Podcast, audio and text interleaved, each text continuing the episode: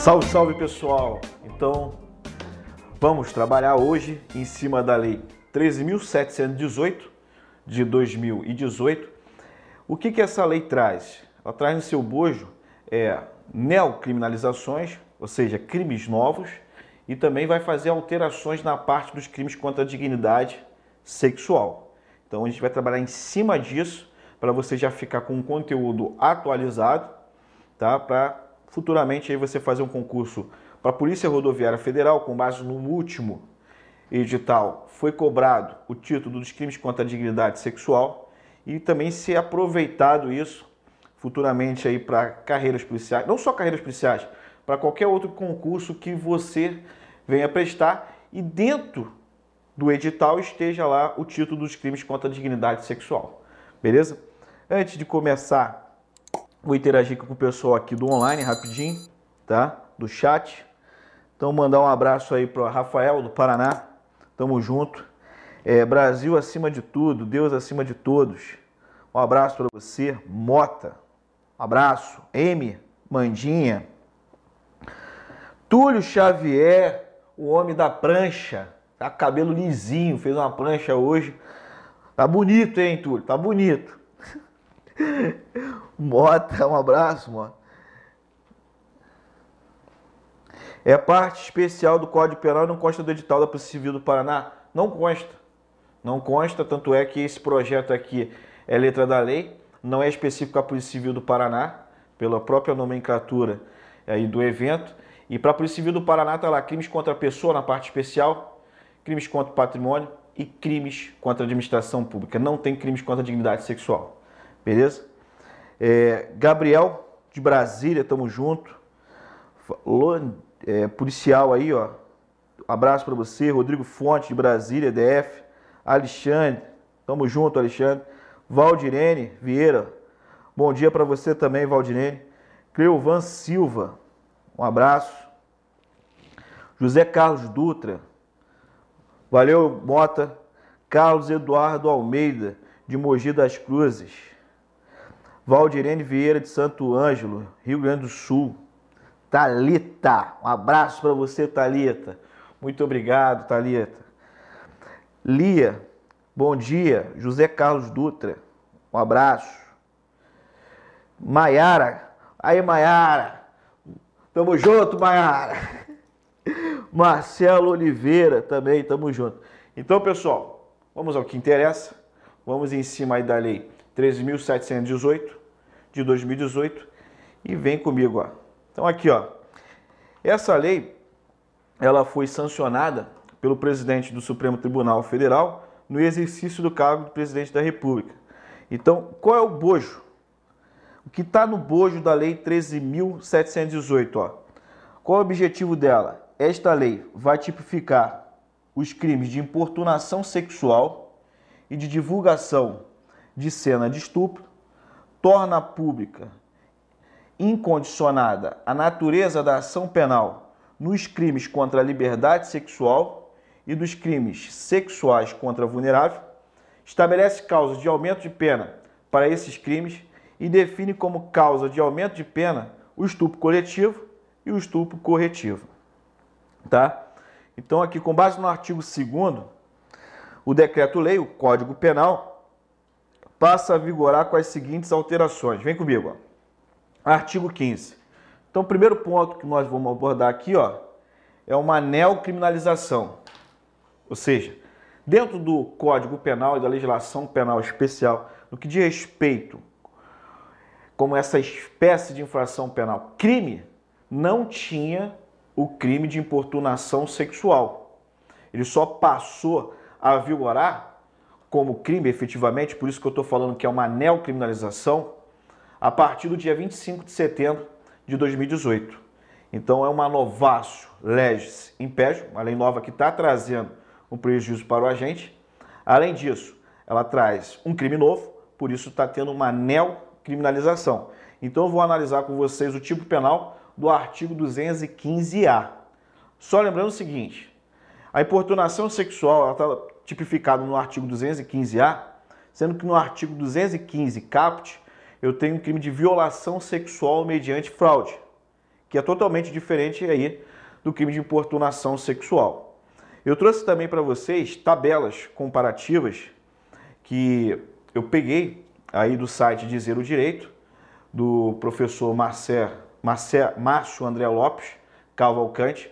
Então, um professor que é juiz federal, ele tem uma boa didática, ele posta nesse site Dizer o Direito ali atualizações. Então, por referência, eu peguei essas tabelas e estou citando aqui para vocês. Alguns entendimentos também eu vou citar aqui o professor Rogério Sanches, beleza? Então vem aqui, ó, artigo 215A, vai trazer o crime novo aí, importunação sexual.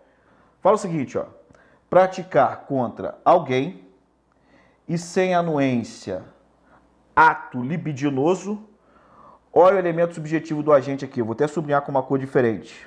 Volta aqui comigo, ó. O elemento subjetivo do agente é com o objetivo de satisfazer a própria lascívia ou de terceiro. Pena reclusão de 1 a 5 anos. E aqui, ó, na parte final, fala se o ato não constitui crime mais grave. Então vamos comentar o artigo 215-A, assim de forma superficial nesse primeiro momento.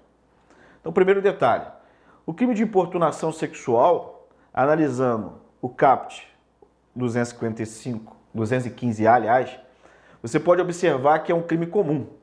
Qualquer pessoa pode praticar. Então você vai se deparar com um sujeito ativo, qualquer pessoa, tanto do sexo masculino, como também do sexo feminino.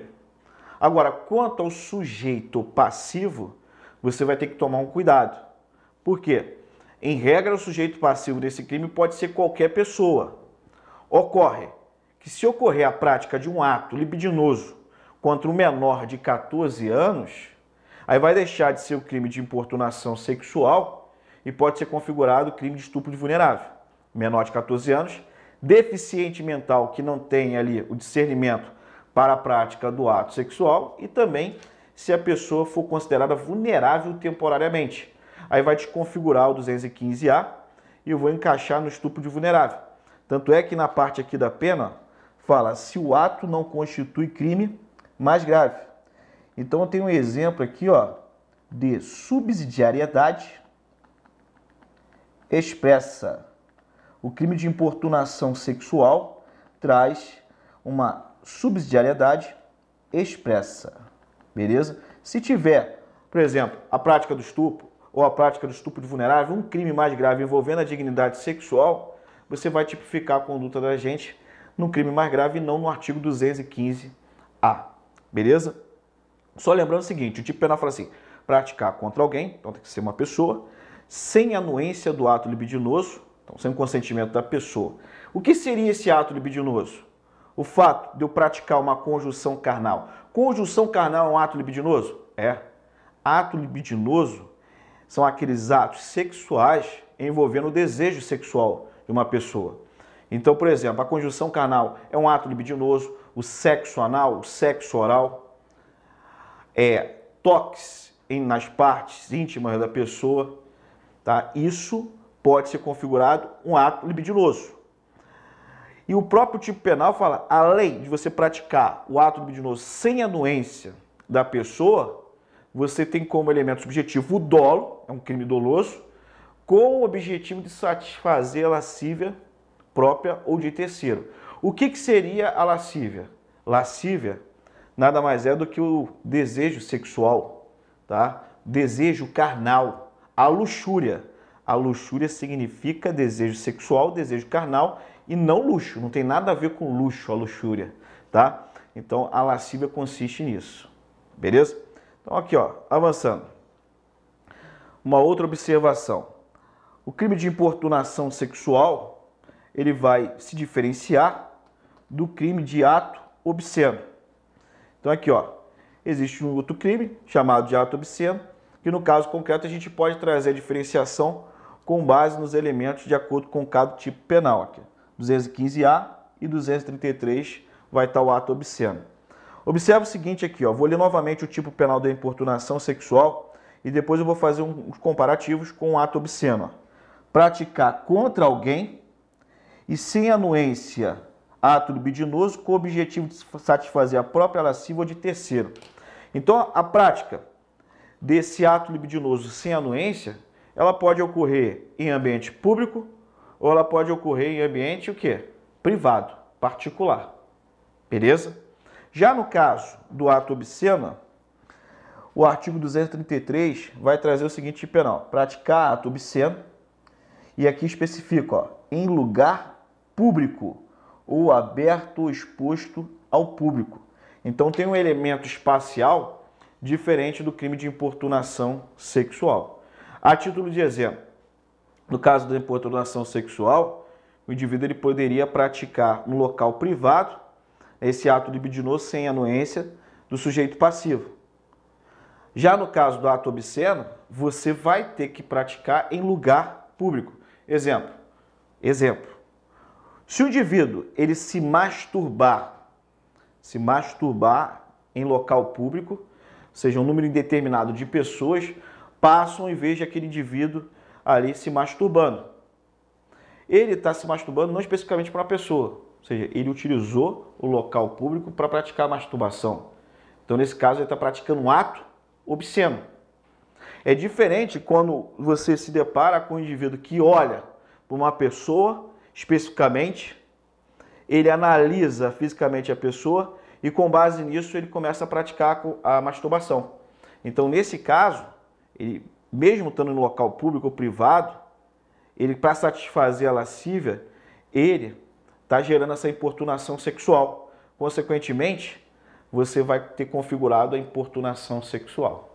Tá? Então, a importunação sexual, sujeito passivo é uma pessoa determinada, diferentemente do ato obsceno, que o sujeito passivo vai ter um número indeterminado de pessoas. O sujeito passivo vai ser a coletividade.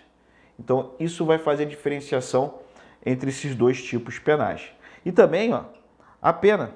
Ó, pena reclusão de 1 a 5 anos no caso da importunação sexual, se não constituir crime mais grave, e no caso do ato obsceno, a pena de detenção de 3 meses a 1 ano. Então, o ato obsceno é uma infração de menor potencial ofensivo. Já no caso da importunação sexual, é uma infração de médio potencial ofensivo. Então, aqui ó, entra a primeira diferença que eu falei para vocês. Caso o sujeito passivo da importunação sexual é uma pessoa determinada, ou um grupo determinado de pessoas. Já no caso do ato obsceno, é a coletividade. Tendo em vista aí o sujeito passivo ser a coletividade vai ser considerado um crime vago. Uma outra diferenciação que na importunação sexual o elemento subjetivo é especial, então tem o dolo, vulgarmente chamado de dolo específico. O agente pratica a conduta ó, com o objetivo de satisfazer a própria lascívia ou a de terceiro. Já no caso do ato obsceno, basta somente o dolo. Não se exige nenhum dolo específico do sujeito ativo. Beleza? E aqui, ó, mais um exemplo, configurando logo aquilo que eu falei inicialmente, ó, a conduta não precisa ter sido praticada em lugar público ou aberto ou exposto ao público, pode ser praticado no interior de uma casa. Já no caso do ato obsceno, é indispensável necessariamente ter que ser realizado em lugar público ou aberto ou ao exposto ao público. Um exemplo, é, que não vai se configurar um ato obsceno. O indivíduo ele vai, está com uma mulher dentro do carro, ele entra no terreno baldio e começam a praticar atos sexuais dentro desse carro. Está exposto ao público? Não. Terreno baldio, terreno fechado ali, tá? Está em lugar público? Não. Por mais que o terreno às vezes está tá abandonado, não está sendo exposto ao público. É diferente você para com o teu carro numa praça movimentada, com um vidro sem estar ali insulfilmado e começa a praticar atos sexuais ali. Parece as partes íntimas, tudo dentro do seu carro, mas tu está em local público. Então, nessa hipótese, você pode vir a responder pelo crime de ato obsceno. E sua conduta ser encaixada ali no 233 aí, do Código Penal. Já no caso da importunação sexual, como foi bem detalhado aqui, não necessariamente precisa ser em local público, pode ser em local também privado. Mas um exemplo hoje que poderia ser configurado a importunação sexual é o froterismo. O que é o froterismo? Froterismo é um transtorno de sexualidade em que pessoas sentem o prazer né, quando pega ônibus, em encoxar uma pessoa, vou falar vulgarmente, sarrar uma pessoa, isso no coletivo, no trem, no ônibus, isso é o fronteirismo, que é um transtorno de sexualidade. Você não pode chegar e falar fronteirismo é crime. Não, primeiramente é um transtorno de sexualidade. Dependendo da conduta dele, aí você vai analisar para encaixar perfeitamente no tipo penal.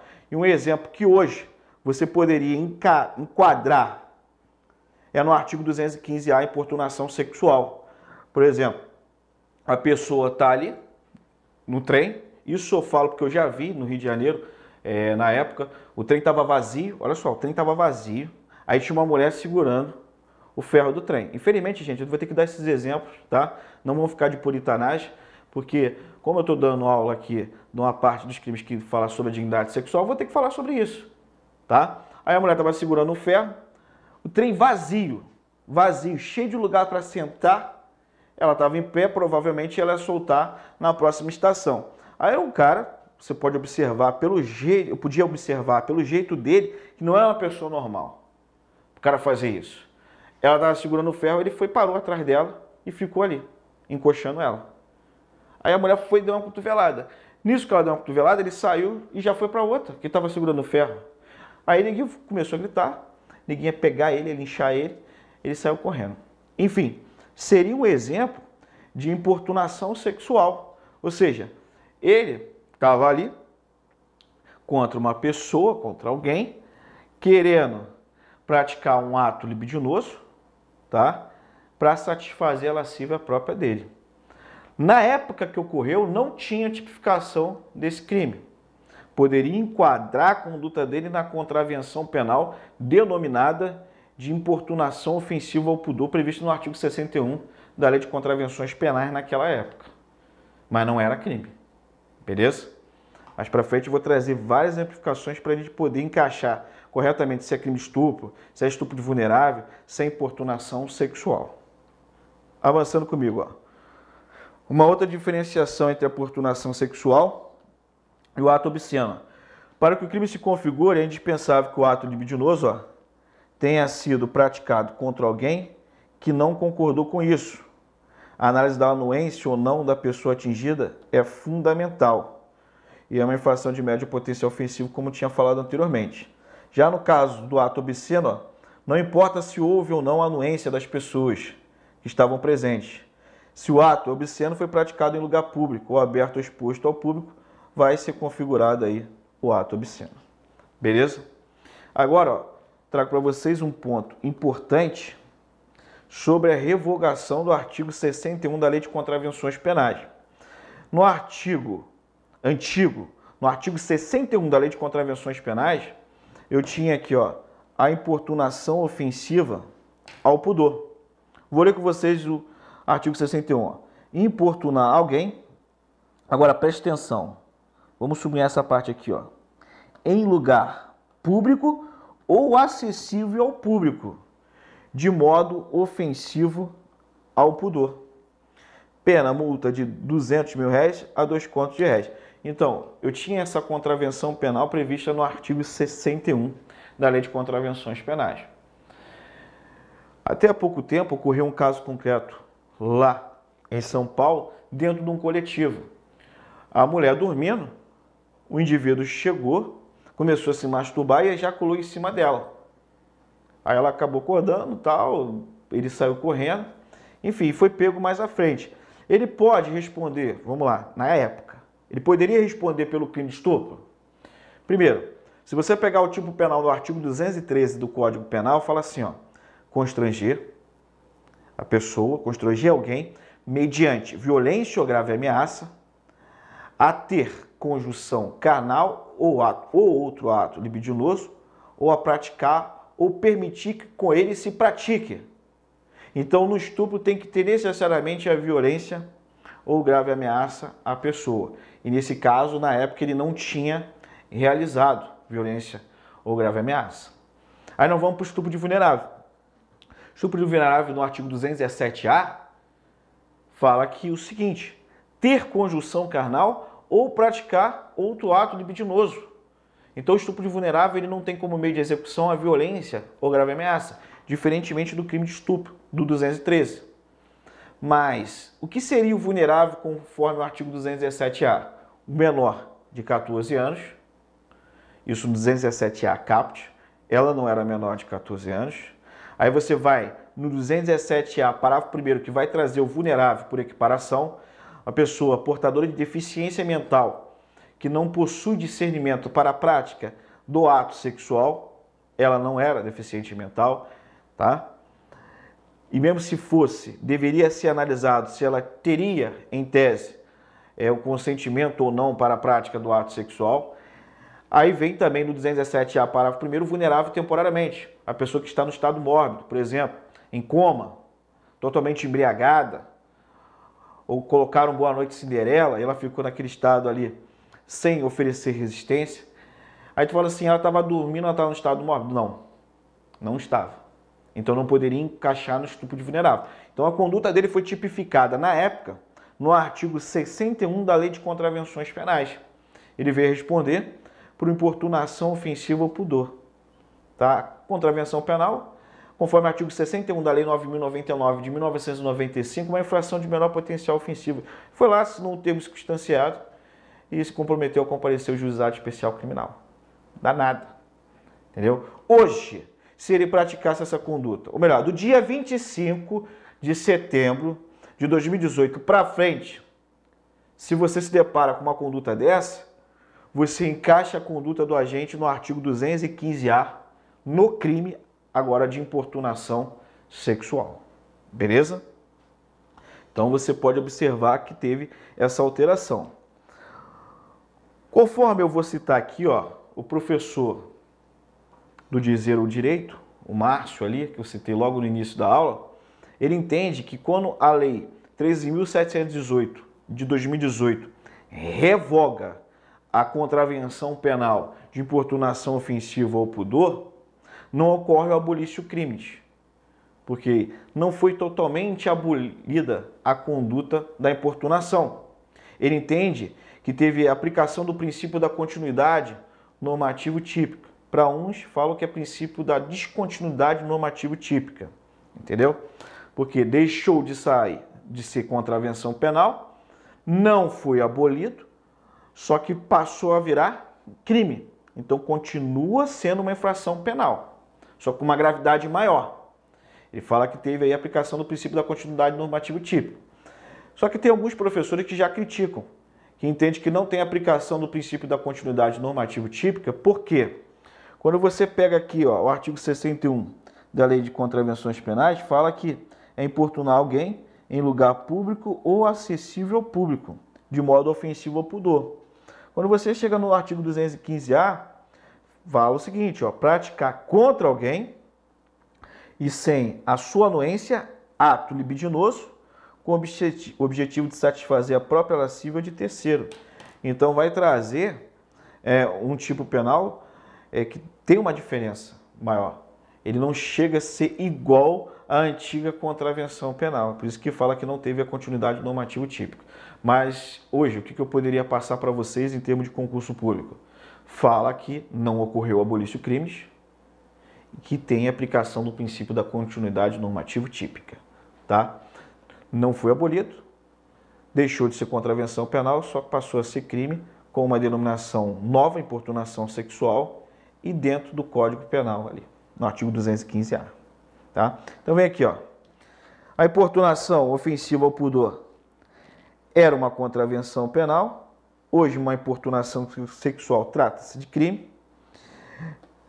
Hoje eu não tenho mais o artigo 61 da Lei de Contravenções Penais, que foi revogado pela Lei 13.718 de 2018, tá? Então só tem importunação sexual, beleza? Então tá aí com vocês a primeira neocriminalização trazida pela lei que eu já acabei de mencionar para vocês.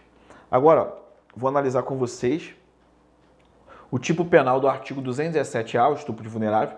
Vou fazer os comentários e vou mostrar uma inclusão que ocorreu também com o advento da Lei 13.718 de 2018, que incluiu o parágrafo 5 no artigo 217A. E vou fazer a interpretação junto com vocês. Então tá aqui, ó. Estupro de vulnerável ter conjunção carnal ou praticar outro ato libidinoso com o menor de 14 anos. Pode observar aqui que no artigo 217A eu tenho estupro de vulnerável, beleza? E o estupro de vulnerável ó, não tem como meio de execução a violência ou grave ameaça, tá? Não tem a violência ou grave ameaça como meio de execução. Então, só o fato de praticar a conjunção carnal ou outro ato libidinoso diverso da conjunção carnal com menor de 14 anos, você tem a configuração do estupro de vulnerável. Beleza? Não precisa ter a violência ou grave ameaça. Mas uma vez ocorrendo a violência ou grave ameaça, você vai analisar o quê? No caso da violência, se teve lesão corporal leve, ele vai responder pelo 217A na forma simples, que é a pena de reclusão de 8 a 15 anos. Mas no caso gerou lesão corporal grave ou morte, aí ele responde na forma qualificada. Então, lesão corporal leve, apesar de não ter como meio de execução a violência, da mesma forma ela vai ser absorvida pelo CAPT do 217A. Tudo bem? Outro detalhe, aqui ó, o CAPT fala menor de 14 anos, Aí quando você chega aqui no parágrafo primeiro, fala assim, ó, incorre na mesma pena quem pratica as ações descritas no CAPT com alguém ó, que, por enfermidade ou deficiência mental, não tem o necessário discernimento para a prática do ato. Então preste atenção. O parágrafo primeiro vai trazer os vulneráveis por equiparação. E o primeiro vulnerável por equiparação é aquela pessoa que tem é portadora de uma enfermidade ou deficiência mental que não tem o necessário discernimento para a prática do ato. Se eu pergunto para vocês assim, ó, praticar um ato sexual, um ato libidinoso com um deficiente mental, é estupro de vulnerável por si só? Não. O deficiente mental, ele tem todos os direitos aí né, de uma pessoa normal. Inclusive não pode nem ocorrer a discriminação. Tá? Agora, se a pessoa é portadora de deficiência mental e ela não tem o discernimento para a prática do ato, e você realiza com ela, aí está configurado estupro de vulnerável por equiparação, artigo 217A, parágrafo 1 Beleza? Continuando, dentro do parágrafo 1 ainda, ó, ou que por qualquer outra causa não pode oferecer resistência. Então aqui, ó, nessa segunda parte, eu vou ter o vulnerável temporariamente. Tá? Vulnerável temporariamente, ou vulnerável por equiparação também pode ser denominado. Nessa hipótese, o sujeito passa estar do estado morto. O cara foi lá, botou uma boa noite Cinderela na bebida da mulher e com base nisso ela apagou e ele teve praticou atos sexuais com ela. Vai ser configurado que estupro de vulnerável, porque ele deixou ela numa situação dela não oferecer resistência. Mas se ele se encontrar com uma pessoa que já está numa situação que não pode oferecer resistência, a pessoa está em coma, a pessoa está embriagada e pratica um ato libidinoso, se configura também estupro vulnerável na forma do parágrafo 1 do artigo 217-A. Beleza? Aí quando você vem aqui no parágrafo 3 você tem, ó, se da conduta resulta lesão corporal de natureza grave, eu tenho estupro de vulnerável qualificado, que vai gerar a lesão corporal de natureza grave, gravíssima, pena de reclusão de 10 a 20 anos. No parágrafo 4 eu também tenho estupro de vulnerável qualificado quando gera o resultado morte, aí a pena de reclusão de 12 a 30 anos. Beleza? Uma outra modalidade qualificada.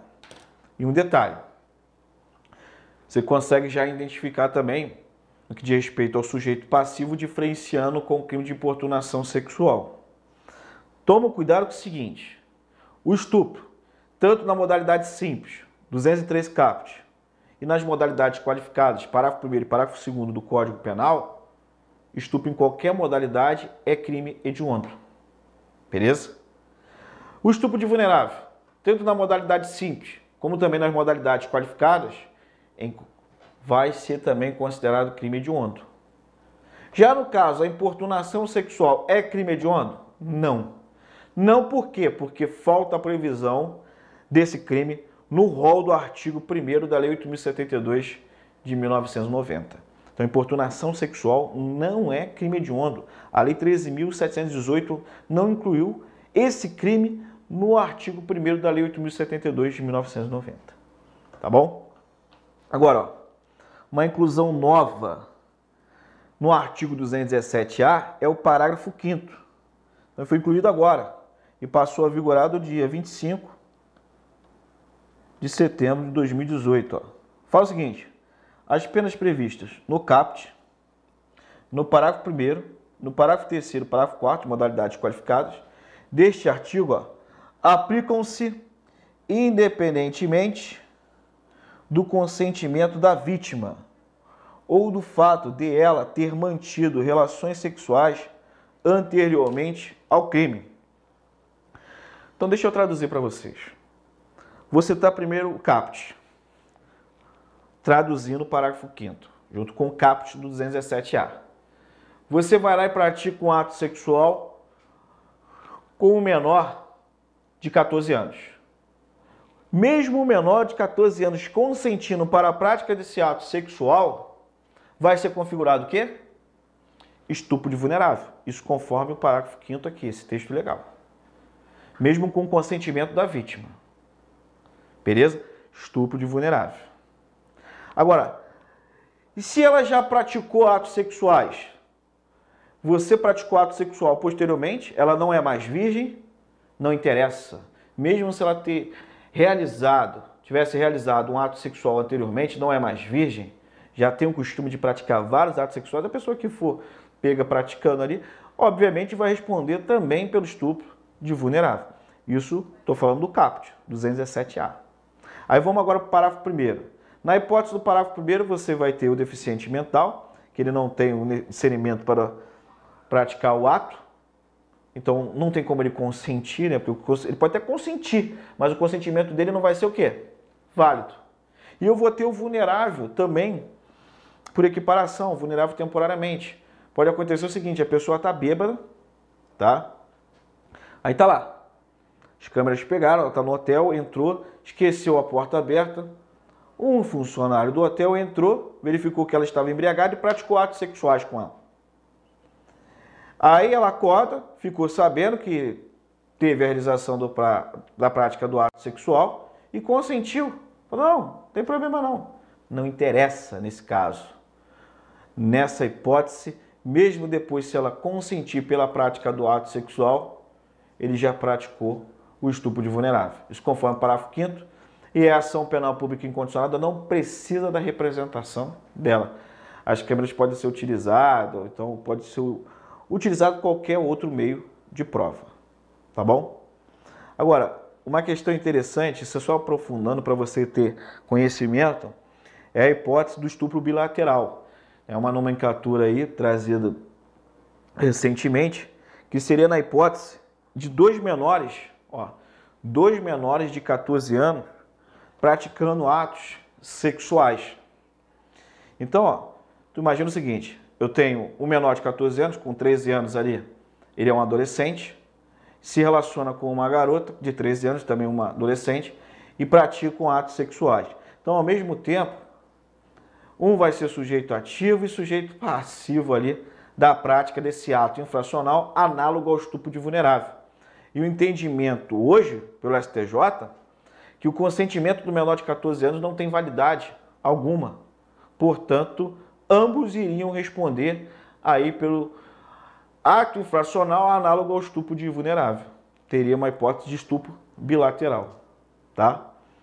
E também agora, recentemente, né, é, a doutrina ela vem, ou melhor, a doutrina vem trazendo né, teoria, teorias novas, e a teoria de Romeu e Julieta, que é aplicada no direito norte-americano, tá? No direito americano. A teoria de Romeu e Julieta é a seguinte: com base nessa teoria, eles entendem que dependendo da diferença de idade de uma pessoa para outra, se essa diferença de idade for é, igual ou inferior a 5 anos, não teria tipificação na hipótese aí desse estupro de vulnerável. Exemplo, imagina o seguinte, uma adolescente com 13 anos pratica atos sexuais com o maior de 18 anos. Então você pode observar que a diferença de idade é igual, ou pode ser até inferior, ali a 5 anos. Nesse caso, aplicando a teoria de Romeu e Julieta, né, e ela consentindo para a prática do ato sexual, não teria configuração do estupro de vulnerável. Sendo que é uma teoria que é aplicada no direito norte-americano.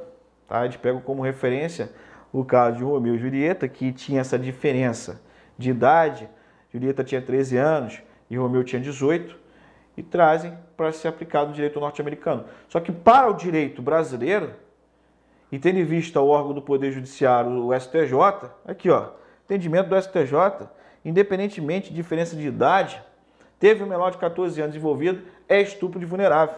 Tá aqui ó, o crime de estupro de vulnerável se configura com a conjunção carnal ou a prática de ato libidinoso com menor de 14 anos, sendo irrelevante ó, eventual consentimento da vítima para a prática do ato, sua experiência sexual anterior ou existência de relacionamento amoroso com o agente.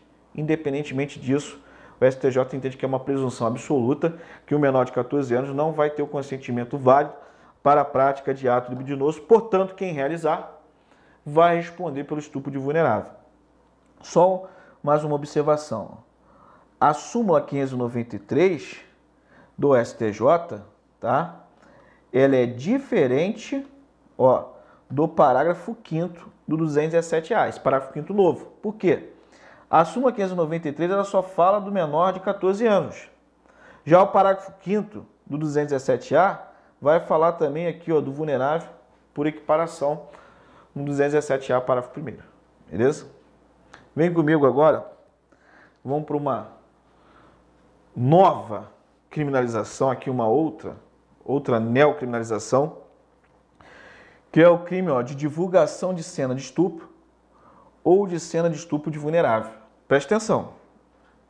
Não é qualquer tipo de divulgação. É divulgação especificamente ó, de cena de estupro ou de estupro de vulnerável. E cena de sexo, ó, de sexo ou de pornografia. Nessa segunda parte. Beleza? É um crime novo não tinha esse tipo penal anteriormente. Então, por isso que eu estou falando que é uma criminalização e também é considerado uma novaço legem impédio, ou seja, quem praticou essas condutas antes do advento desse novo tipo penal, essa lei não pode retroagir, senão vai ferir o princípio da irretroatividade da lei penal. Vem comigo, ó. 218C.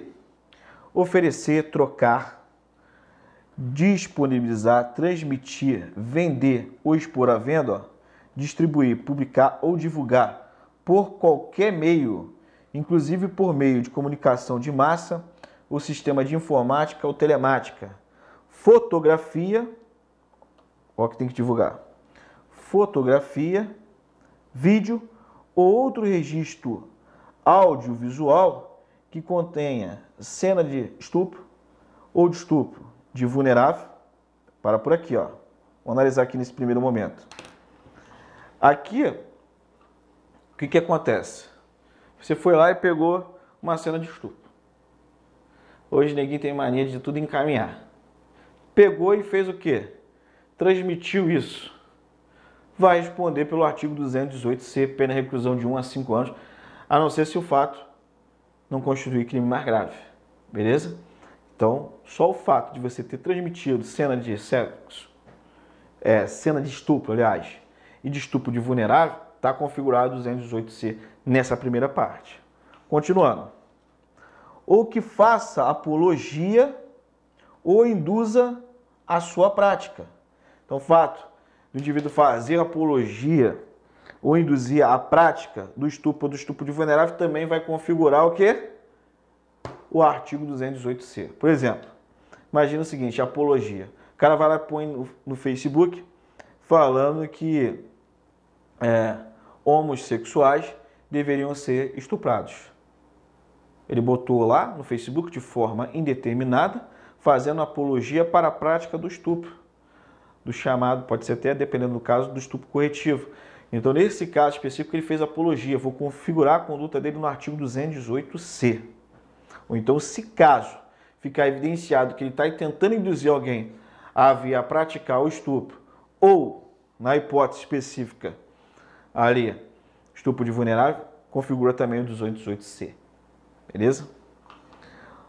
Ó, ou sem o consentimento da vítima, agora vai fazer o quê? Divulgar, disponibilizar cena de sexo, nudez ou pornografia.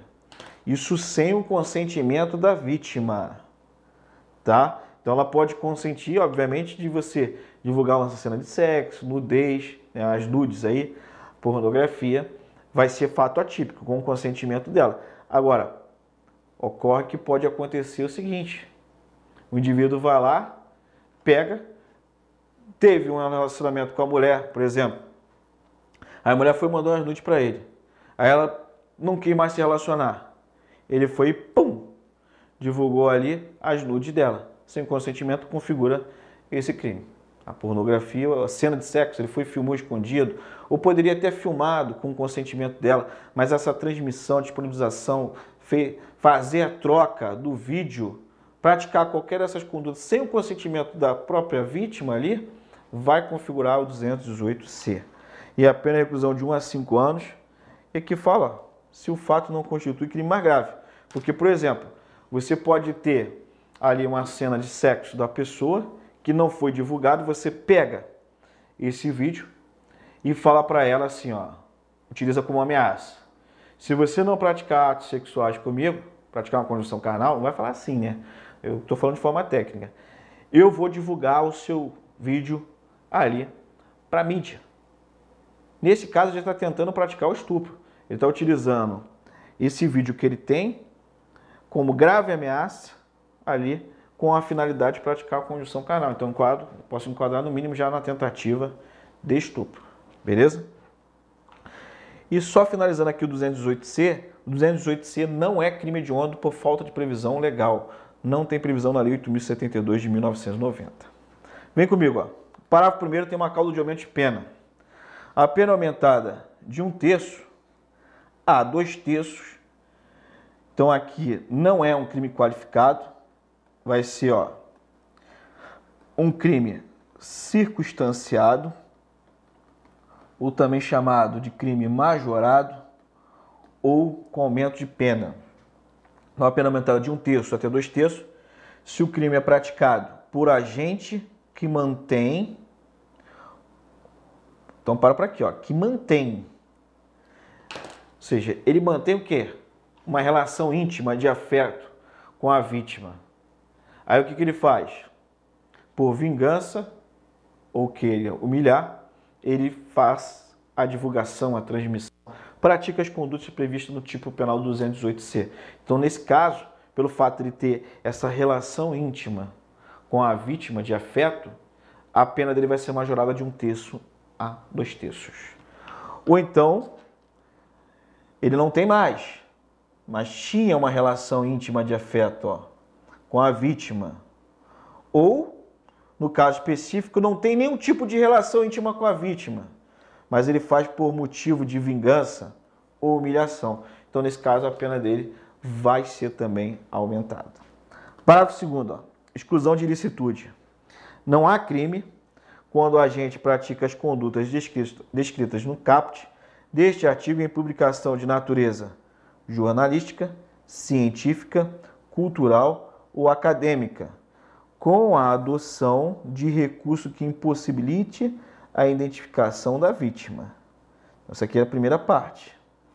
Na segunda parte, fala assim: ó, ressalvada sua prévia autorização, caso seja maior de 18 anos.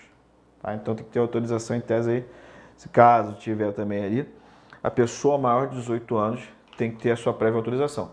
Fora isso, se é menor de 18 anos, não vai ter autorização, portanto, ele pode vir responder ali pelo 208C. Beleza? Vem comigo aqui, ó. Tipo de ação penal. Então, quando você pega aqui, ó, o artigo 225, tem uma nova redação, ele fala o seguinte agora: nos crimes definidos nos capítulos 1 e 2 deste título, procede-se mediante ação penal pública incondicionada.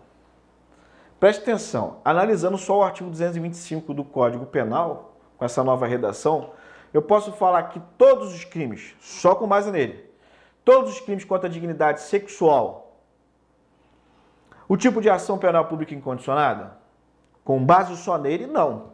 Aí você assim, por que não, pequeno? Porque ele vai citar aqui, ó, os crimes definidos no capítulo 1 e no capítulo 2. Capítulo 1 e capítulo 2 vai do 213 até o 218c. Mas além desses crimes, eu tenho outros crimes contra a dignidade sexual.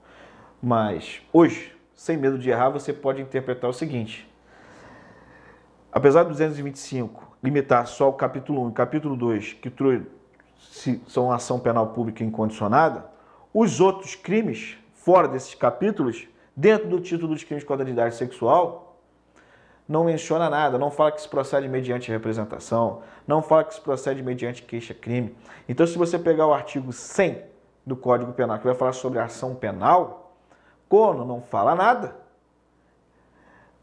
o crime vai ser o quê? A ação penal pública incondicionada. Então, agora, generalizando, todos os crimes contra a dignidade sexual, o tipo de ação penal é pública incondicionada. Perfeito.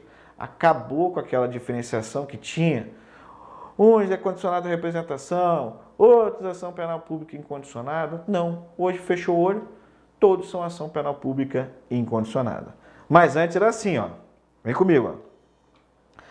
No caso de respeito à redação originária do Código Penal, quando surgiu o Código Penal, crimes sexuais tinham ação penal o quê? Privada. Exemplo, estupro. O tipo de ação penal, quando surgiu o Código Penal, era ação penal privada. Aí tinha as exceções, ó. Letra A, se a vítima ou seus pais não tivessem dinheiro para o processo, aí passava a ser condicionada a representação. B, se o crime era cometido com abuso do poder familiar ou da qualidade de padrasto, tutor ou curador, aí a ação já era pública e incondicionada. Letra C, ó, se da violência resultasse lesão grave ou morte da vítima, era ação penal pública incondicionada. E D, ó, se o crime de estupro fosse praticado mediante o emprego de violência real, também era ação penal pública incondicionada. Depois surgiu ó, a Lei 12.015 e trouxe uma redação nova. Aí, a partir do advento dessa lei, desde 2009, a regra é que o crime passou a ser o que? Ação penal pública condicionada à representação. Mas tinha as exceções, ó. Vítima menor de 18 anos, incondicionada. Vítima vulnerável, incondicionada.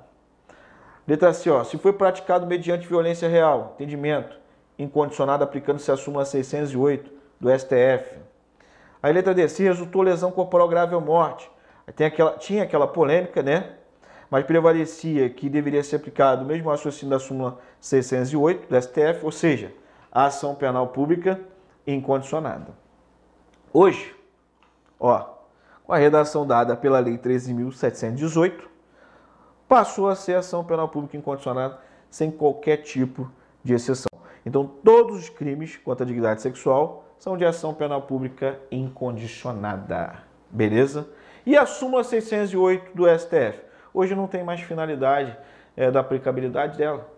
Com essa redação nova, ela se torna desnecessária. Beleza? Vem comigo agora. Pontos número 4. Nova causa de aumento de pena para os estupros coletivo e para o estupro corretivo. Vem comigo. Ó.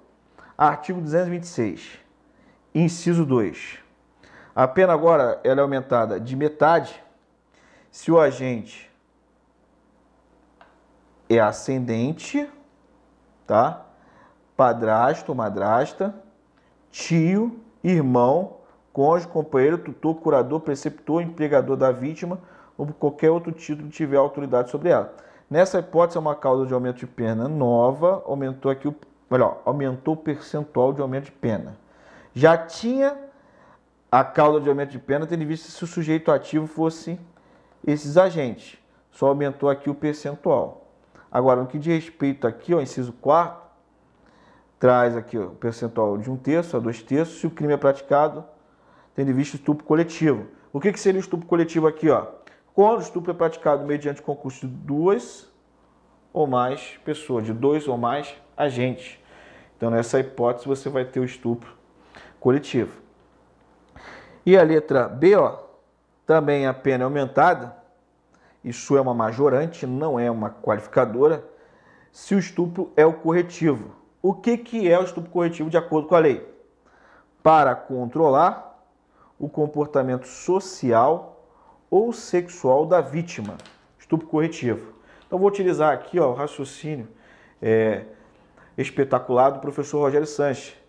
Ele cita aqui, como exemplo de estupro corretivo, um homem que pega uma lésbica e ele pratica, mediante violência ou grave ameaça, uma conjunção carnal contra ela. Falando assim, ó, eu vou praticar essa conjunção carnal e vou mostrar para você o que, que é bom para uma mulher. E a partir desse momento você tem certeza que tu vai virar mulher. Então ele pratica ali o ato libidinoso com a finalidade de corrigir a orientação sexual que a pessoa tem. Nessa hipótese vai o quê? Majorar a pena, tá? Isso, estupro corretivo, no que diz respeito você está tentando controlar o quê? A opção sexual da vítima, está tentando corrigi-la. Porque pelo fato dela ser lésbica, você quer aqui forçar ela se tornar ali efetivamente, em tese, né, do jeito que é a intenção da gente, mulher. Deixar de ter essa opção sexual.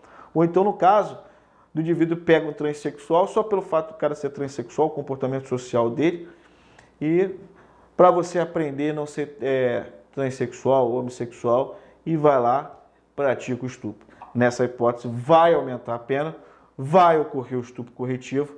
Então, o estupro corretivo é um estupro com aumento de pena, é um estupro majorado, não qualificado. E a pena ela pode ser aumentada de um terço até dois terços. Beleza? Agora, só voltando aqui, ó, rapidinho. Essas causas de aumento de pena aqui do inciso 4 ela só vai ser aplicada para o estupro coletivo e para o estupro corretivo, tá? Isso aqui pode ser tanto do artigo 213 e no artigo ó, 217A, tanto no estupro simples como também no estupro aqui de vulnerável. Beleza? Na modalidade também simples. Qualquer modalidade qualificada aqui de estupro, do estupro do 213 ou do estupro de vulnerável, teve o coletividade aqui ou a correção, vai ter essa causa de aumento de pena. Então ela só é aplicada para a hipótese de estupro, ou estupro do 213 ou estupro de vulnerável. Tudo bem? Agora, ó, ponto número 5, eu tenho causa de aumento de pena, só que não é o crime de estupro é para todos os crimes contra a dignidade sexual. Então tu vai pegar do 213 até o último crime previsto no título dos crimes contra a dignidade sexual e se ocorrer qualquer das hipóteses 234A com essa nova redação, a pena ela vai ser majorada. Então aqui, ó. Inciso terceiro. Aqui aumentou ó, o percentual de aumento, tá? Que agora é de metade até dois terços. Antes, se não me engano, era de um quarto até a metade. Então, de metade até dois terços, se da prática do crime, de qualquer crime contra a dignidade sexual, resultar gravidez. Então, o cara foi lá praticou um estupro contra a mulher, resultou gravidez. A pena dele vai ser majorada conforme 234A, inciso 3 Ah, o cara foi lá e praticou um assédio sexual e gerou a gravidez. Tá aí, ó. Beleza? Qualquer crime contra a dignidade sexual. Inciso 4.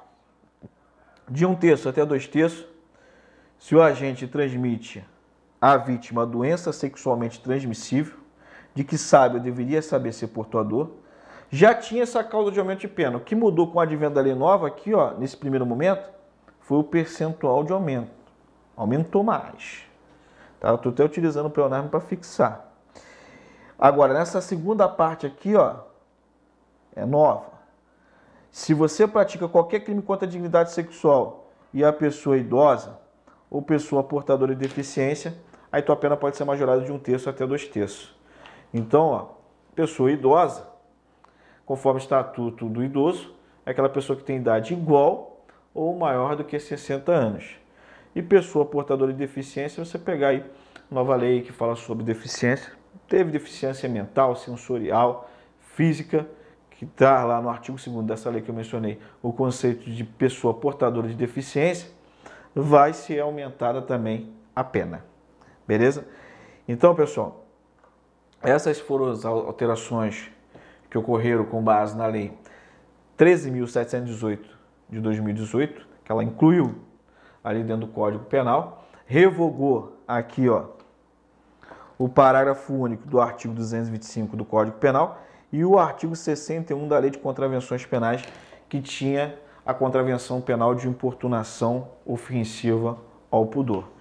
Espero que nesse caso, nesse apanhado que eu fiz de forma é, resumida, mas sem esquecer qualquer tipo de detalhe, que você agora tenha um conhecimento para atualizar o seu material e adaptar agora a parte dos crimes contra a dignidade sexual.